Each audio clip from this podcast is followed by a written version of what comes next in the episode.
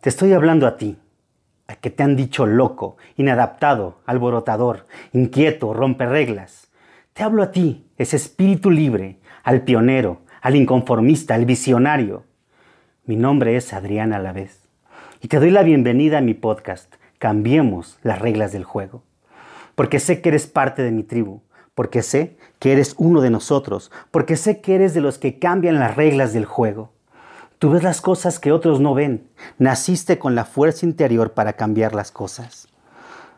Y te quieren convencer de lo contrario, o te quieres convencer de lo contrario. Porque te dicen soñador loco, desadaptado, pero en tu impulsividad es tu don.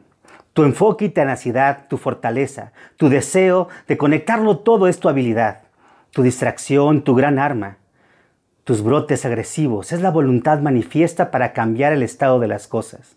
Tu creatividad, tu herramienta para conectarte con el espíritu del planeta. Tu energía, tu energía implacable, tu tenacidad, tu sinergia, tu intuición, tu conexión. Tú brillas, contagias, motivas. Eres grande. Eres el que cambia las reglas del juego. Tú eres un nuevo líder. Bienvenido a tu tribu.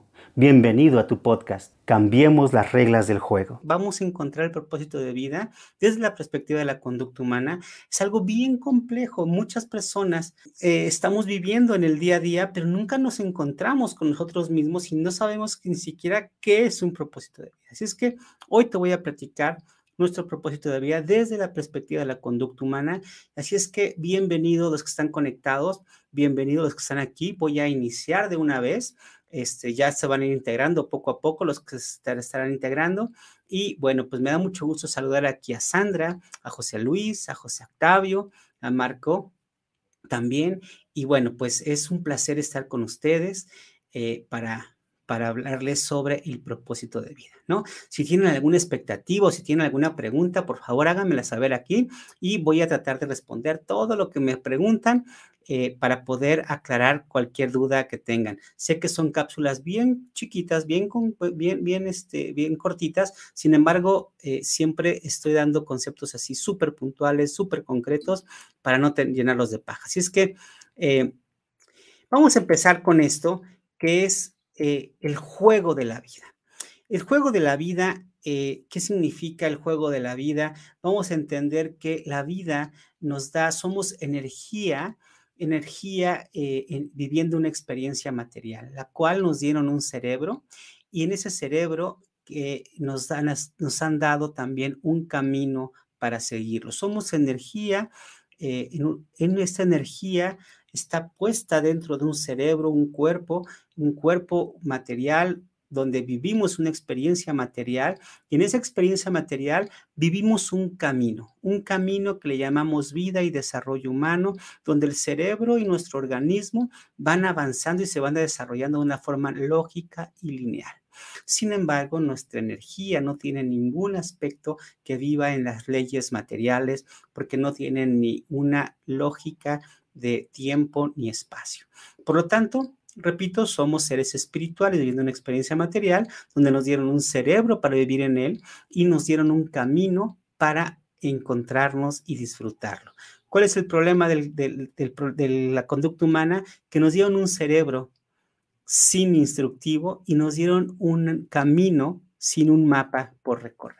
Es que hoy te voy a enseñar lo que es el juego de la vida, lo que podemos entender como el juego de la vida, para que logremos entender, para que logremos entender qué es nuestro propósito de vida. Tienes que entender que hay algo muy especial que quiero que sepas. Hay una, hay una, nosotros somos esa parte espiritual, esa energía que está dentro de un cuerpo, ¿de acuerdo? Esa energía tiene una intención y tiene un mensaje. Y esta intención y este mensaje está habitando dentro de un cerebro. Este cerebro tiene muchas estructuras y mecanismos para sobrevivir. Por lo tanto, el cerebro tiene tres instrucciones básicas para sobrevivir. El cerebro humano te dice, tú tienes que preservar tu vida, esa es la primera instrucción que le llamamos pulsiones. Tú tienes que preservar tu vida. El cerebro humano está hecho para, uno, preservar tu vida. Dos, preservar la especie. ¿Sí? Son las dos instrucciones que tiene el cerebro para preservar tu vida y preservar la especie. Por lo tanto, todo lo que tú puedas llegar a hacer va a estar influenciado, o sea, lo que tu eh, energía tenga la intención de hacer, va a estar muy influenciado por las instrucciones que tiene tu cerebro, que son básicamente tres pulsiones. Primer pulsión, sobrevive hasta lo que, lo que tú tengas que hacer, pero sobrevive. Si eres capaz de matar, de comer, de lo que sea, pero si vas a sobrevivir, hazlo. Es lo que te dice el cerebro, es una cosa bien terrible, pero el cerebro está hecho para sobrevivir en sus últimas consecuencias. El cerebro dice sobrevive. Dos, el cerebro dice reprodúcete. Si tú tienes un sexo opuesto, en un entendimiento de tu cuerpo, van a tener esa necesidad de reproducción o de adopción para que la especie humana se pueda eh, preservar. ¿De acuerdo? Segunda pulsión, el sexo, es decir, la reproducción. Tercer pulsión, que es una reacción automática que tiene el cerebro, es la colaboración. El cerebro va a decir, si no colaboras con otras personas, vas a morir. Por lo tanto, es indispensable colaborar para que tú puedas sobrevivir. Son tres impulsos que automáticamente tiene tu cerebro para que tú sobrevivas, ¿de acuerdo? Ese es el cerebro humano. Y posteriormente te dicen, tienes un camino evolutivo. Un camino evolutivo que te dice, los pasos exactos en los que quiero que vivas, porque el cerebro está dispuesto cada siete años para algo muy especial y muy específico. La primera etapa de tu vida la vas a encontrar para encontrarte con la naturaleza, integrarte a ella, le llamamos salud. Eh, después viene una etapa de pareja donde tu cerebro está dispuesto a generar una pareja para formar una familia. Después tu cerebro va a estar dispuesto a generar producción y productividad para generar eh, eh, esta, esta colaboración con tu familia y con otras familias para que podamos subsistir como seres humanos que le llamamos economía. Y después, después de eso, vamos a necesitar ayudarle a toda nuestra trascendencia o a toda nuestra, eh, nuestro clan. Tenemos que de toda la experiencia que hemos tenido, le tenemos que ayudar a esas personas para que también sobrevivan. Por lo tanto, trascender significa dejarle a otros huellas que otros puedan conseguir para que se les facilite el camino en la preservación de la especie humana. Tercera parte se encuentra el altruismo, donde si hay inequidad de equilibrios en cuanto a la economía, el altruismo va a ayudar a equilibrar eso por simplemente el amor por dar. Y la tercera, la tercera es, y la última es la mentoría. La mentoría es ese impulso que tiene nuestro cerebro para ayudarle y, con, y, compartir todos los conocimientos abrevados a través del tiempo para que los más jóvenes puedan adquirir esos conocimientos abrevados a través del tiempo y se les pueda facilitar la vida. Por lo tanto, esta evolución ha sido desde esa misma perspectiva. Se los explico más a detalle. Esto es el camino de la vida, son las etapas de la vida que hemos platicado. Eh, etapa de la vida es la primera etapa, los primeros siete años es la etapa de hacer amigos, luego vas caminando y vas encontrando un grupo de amigos y como a los 14 años de esos grandes amigos o muchos, un grupo grande de amigos se van reduciendo en amigos y en parejas. Entonces, a los 14 años se empiezan a reducir en parejas, se reducen nuestros amigos porque empezamos a salir en parejas y terminas saliendo con una o dos personas o una o dos parejas. Por lo tanto, es la, eh, etapa donde empieza la etapa de pareja, donde la etapa de pareja empiezas a reconocer lo que significa el amor. Y lo que significa el amor es primero para ti y luego para el mundo. Y después, después de esa etapa de pareja, Ah, va a aparecer la etapa de profesión, donde tú reconoces tus habilidades, ya por ahí de los 35 años, de los 28 a los 35, a los, a los 42 años, empieza la etapa de profesión donde tú te reconoces tus habilidades para posterior generar con esas habilidades abundancia económica. Esa etapa de dinero lo a ir madurando y te vas a dar cuenta que no, neces o sea, que no necesitas, o más bien, que ese dinero tiene que tener una función para la humanidad. Y por lo tanto, a partir de los 42 empieza una etapa de nuevos proyectos para encontrar la trascendencia. Eso es a partir de los 42, los 56, la etapa de la trascendencia, donde ya les dije, la trascendencia es ayudar a otras personas o otros de nuestra misma especie junto con el planeta que puedan preservar nuestra especie. Por lo tanto, eh, vamos a hacer, eh, vamos a querer dejar un legado. Y este legado también se, hace a través del el altruismo. Y el altruismo eh, entiéndanse así el altruismo como tiempo de amor que tú le dedicas al otro sin pedir nada a cambio. Ese es el altruismo, es entregar tu tiempo para un beneficio eh, para la humanidad. Por lo tanto, ¿qué tanto eres, qué tan, acciones altruistas haces? Porque tú das tiempo y donas tiempo y regalas tiempo a cualquier persona, a tus nietos, a tus hijos, a tus sobrinos, a tus amigos. Estás donando tiempo porque ese es el recurso más valioso que tenemos. Por lo tanto, si vas a dar ese tiempo, entrégaselo con una intención poderosa que es construir relaciones y recuerdos y momentos gratos, porque eso es lo único que te vas a quedar o único, lo único que se van a quedar cuando tú te mueras. Tú te vas a quedar básicamente, cuando tú mueras, se van a quedar aquí tres cosas básicamente, que eso es donde se reduce tu legado. El primero va a ser tus pertenencias, que va a ser eh, tu... Eh, pues, tus, tus pertenencias, ¿no? Todo tu patrimonio va a ser lo, único que vas a dejar, un patrimonio. Lo segundo que tú puedes dejar es bonitos recuerdos, momentos espectaculares donde te puedan recordar por lo que hiciste o por lo que dijiste, porque esa congruencia de tu comunicación y de tus acciones se representan a través del amor. Por lo tanto, vas a dejar hermosos recuerdos por lo que hiciste o por lo que dijiste. Y si fue trascendente para tu clan, para tu familia, para el mundo entero, te van a recordar por mucho tiempo. Pero si no es trascendente tu vida en lo que tú has hecho como acción amorosa, entregar a alguien, entonces, pues esa, ese recuerdo se va a desvanecer muy rápido. Y tercero, creaciones culturales. Vas a poder dejar aquí en la tierra creaciones culturales que otros puedan continuar o otros puedan admirar. Creaciones culturales en la parte artística, pero también creaciones culturales en la parte tecnológica. Si tú eres un inventor, educador, eh, has tenido una metodología, desarrollado una herramienta que pueda ayudarles a la misma humanidad a ser mejor persona, eso es lo que vas a poder dejar como un legado. Tres cosas, tres cosas que vas a poder dejar como un legado, que es la etapa de nuevos proyectos y altruismo, trascendencia.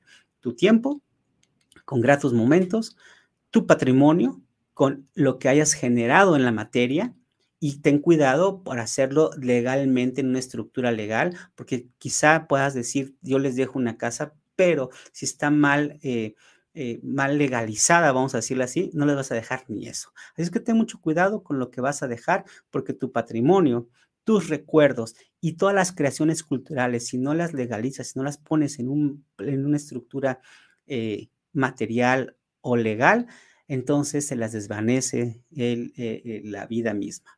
Pon mucho cuidado. Y el último es la mentoría, que es lo que les digo, todo lo que tú has vivido vale la pena compartirlo a través de la educación o del ejemplo o del seguimiento para que puedan compartir o crear otras personas. Eso es lo que estamos, ¿de acuerdo? Entonces, vamos a empezar con este preámbulo completo que es, eh, nosotros nacemos con un cerebro y ese cerebro tiene ciertas, ya hemos dicho, tiene ciertos condicionamientos que se fueron creando en la infancia. Estos condicionamientos los pueden ver en sus configuraciones, cuando hacen su diagnóstico pueden ver esos condicionamientos que son las reacciones inconscientes, las cuales ya se han quedado ahí. Por lo tanto, eh, estas, estos condicionamientos se pueden observar en nuestras configuraciones. Y saber reconocer nuestras configuraciones es reconocer que gracias a que nuestro cerebro está dispuesto o está observando siempre algo en peligro, va a tener miedo. Siempre el cerebro va a nacer con un miedo y el miedo no necesariamente es malo. El miedo nos previene y nos desarrolla habilidades, pero también nos genera defectos como también hace que nos obsesionemos con nuestros propios defectos. Por lo tanto, si tú eres rojo, tu gran habilidad es ser creativo, pero tu gran dificultad o tu defecto es ser sacrificado. Así, el naranja, tu habilidad es ser detallista, pero tu, eh, tu defecto es ser aislado. El amarillo, tu habilidad es ser sociable, pero tu defecto es ser ansioso. Si eres verde, eres encantador, pero tu defecto es resistente. El azul, tu habilidad es estructurado, ordenado, pero tu debilidad es ser rígido. Y cuando eres eh, morado, pues tu habilidad es ser muy valiente, echado para adelante, pero tu gran debilidad es, ser controlador. ¿Qué significa esto? Bueno, pues eh, hay una, hay un, siempre naces con un miedo y viene esto er, también heredado, siempre existe un miedo de una, eh, de una, de una separación. El miedo a no ser reconocido, imagínate cuando un niño no es reconocido por mamá y necesita de mamá para que la mamante, para que coma. Si no lo reconoce mamá como su hijo, ese es el primer miedo que tienen los seres humanos y por eso se crean esas habilidades creativas, pero también se crean estos defectos de sacrificio porque creemos que nosotros tenemos que ser como mamás.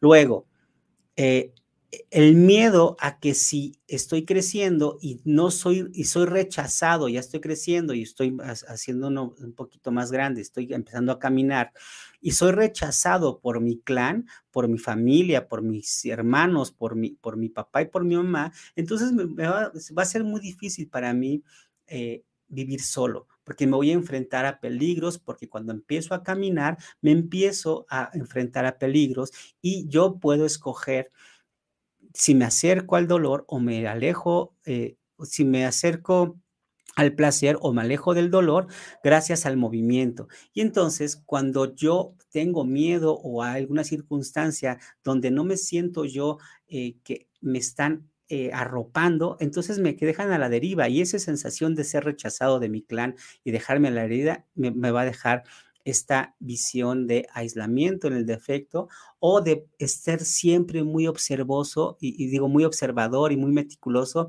en mis observaciones. Después voy creciendo y me voy interactuando a través de la comunicación y esa comunicación eh, que genero con mis padres, con mis hermanos, con mis amiguitos, eh, cuando yo me siento apoyado por gracias a esa comunicación que nos entendemos, pues voy a sentirme muy seguro de mí mismo. Pero cuando no siento este apoyo, entonces me vuelvo ansioso porque siento que algo va a pasar, porque siento que no soy apoyado y algo me está pasando y algo va a pasar, porque no siento esa fortaleza interna de que yo puedo lograrlo solo. Y entonces eso es el defecto eh, del amarillo y como habilidad hace socializar mucho. En el verde es ser agredido, ese es el miedo de que cuando estás socializando, pues te agredan y que te hagan, este, que tú requieres, requieres amor, pero recibes agresión y eso no te gusta. Por lo tanto, necesitas eh, como habilidad ser un encanto, ser encantador en las relaciones humanas, pero tu defecto es que a veces resistes demasiado y te metes en conflicto fácil, ¿no?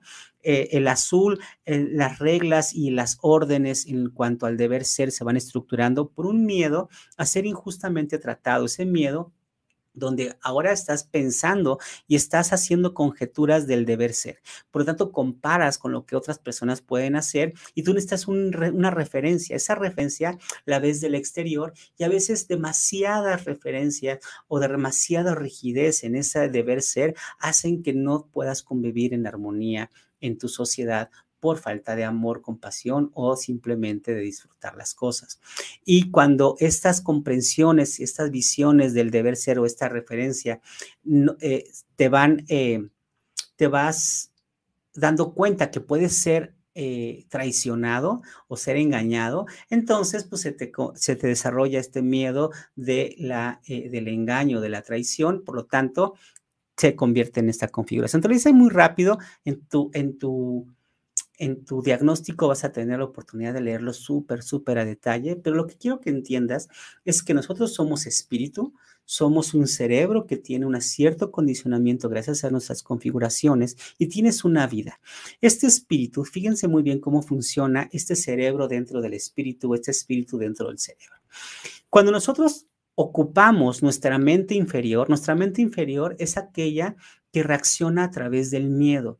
Por lo tanto, la, mente inferior va a empezar a reaccionar a través de vivir o más bien de sobrevivir, porque siempre va a estar pensando en el pasado y siempre va a estar pensando en qué me va a pasar, qué voy a hacer, qué es lo que voy a lograr y, si, y si pasa esto y si pasa el otro. Y entonces todo lo referencia bajo una experiencia material. Es decir, el miedo hace que todo lo queramos referenciar hacia una experiencia que podamos palpar y ser, y ser, de, ser tangible. Eso es vivir desde la mente inferior, que es una mente racional que solamente puede visualizar cosas que puede comprobar. ¿Se fijan?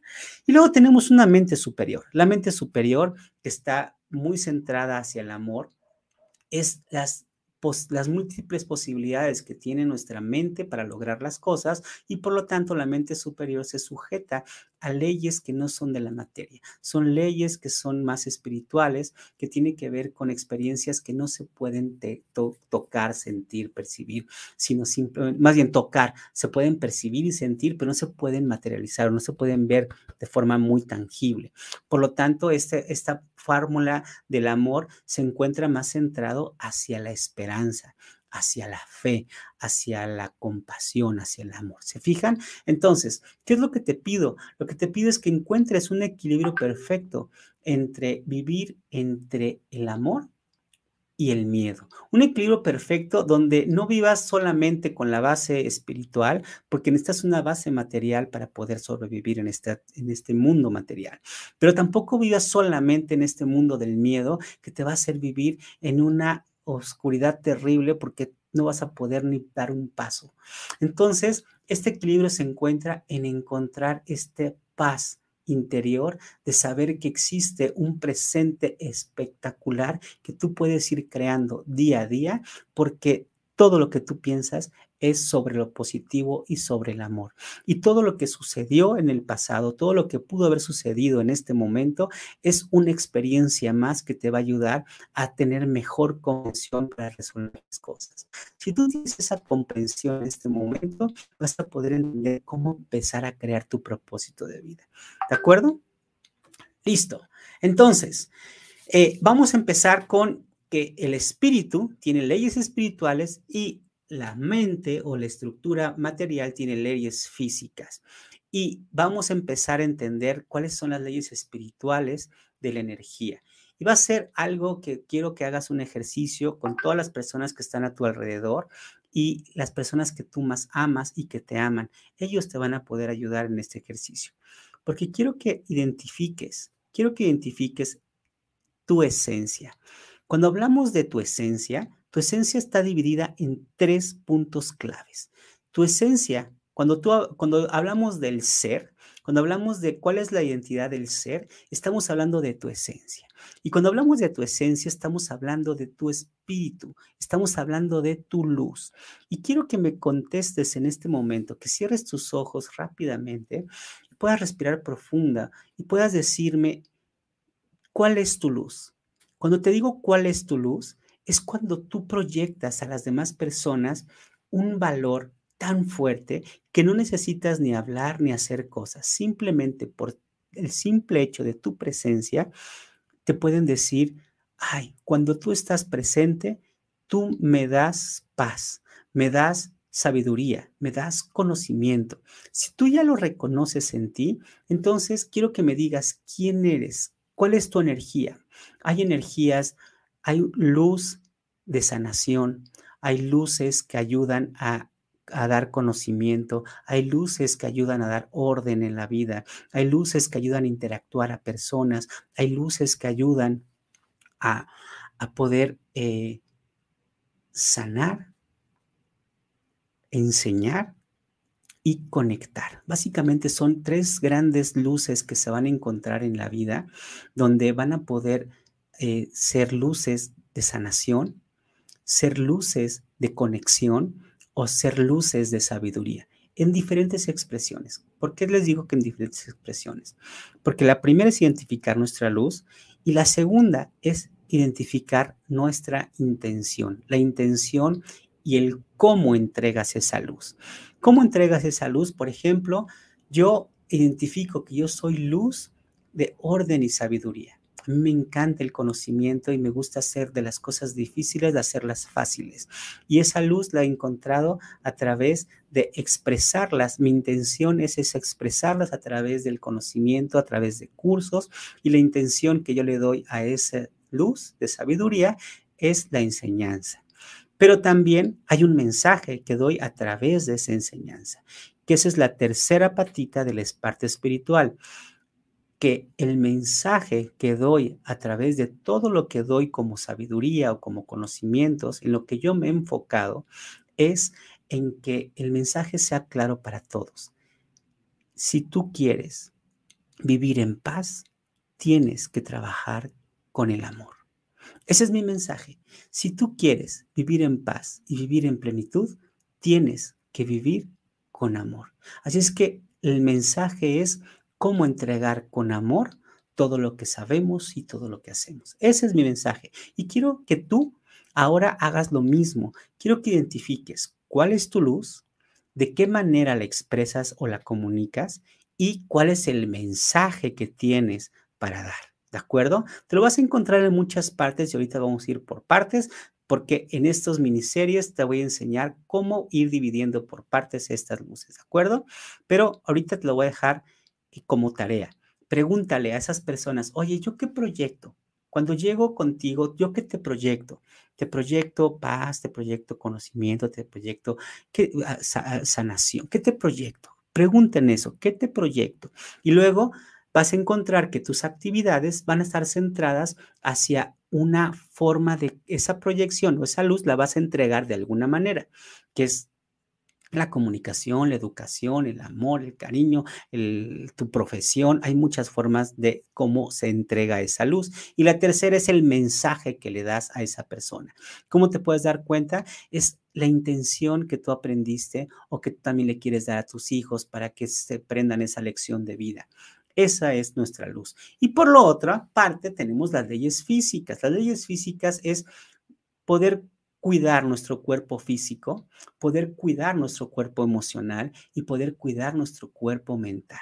Esas son las tres, las leyes eh, físicas se encuentran en un aspecto físico, emocional y mental. Hemos trabajado y lo hemos vivido en muchas partes eh, de muchos cursos, pero quiero que entiendan que estas dos siempre están habitando en el mismo lugar. Un mundo material y un mundo espiritual y las dos se conjugan, ¿de acuerdo? Y saberlas conjugar va a ser el secreto.